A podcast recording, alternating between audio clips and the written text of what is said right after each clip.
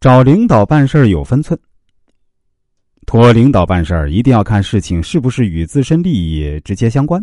如果是呢，那领导无论是从你个人还是关心单位职工利益的角度呢，都不会推脱的。这样的领导办起事儿来呢，觉得名正言顺。但你一定要知道，这类事儿必须是关系到你的切身利益的事儿，或爱人的事儿、孩子的事儿，或直系亲属的事儿。那如果七大姑八大姨的事儿啊，你都揽过来去托领导办，那领导不仅拒绝办理，还会对你产生反感。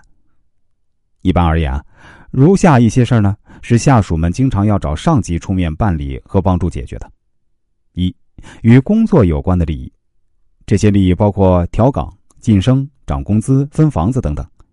这些事儿领导能否答应办理，关键在于你在上级心目中的位置如何。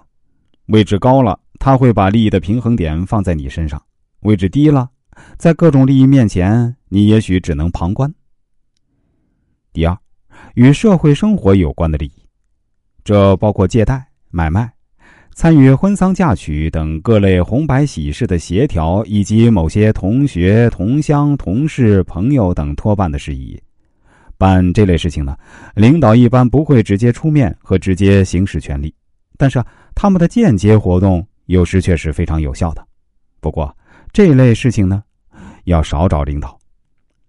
第三就是与家庭有关系的利益，这包括夫妻关系、儿女关系、亲戚关系，这些关系所涉及的利益，有时不能得到满足，而自己呢又无能力自我成全，于是啊，只好去找相关领导说情，恳求他能帮你出头，就像为子女找工作。帮助妻子调动工作，帮助弟妹安排工作等等。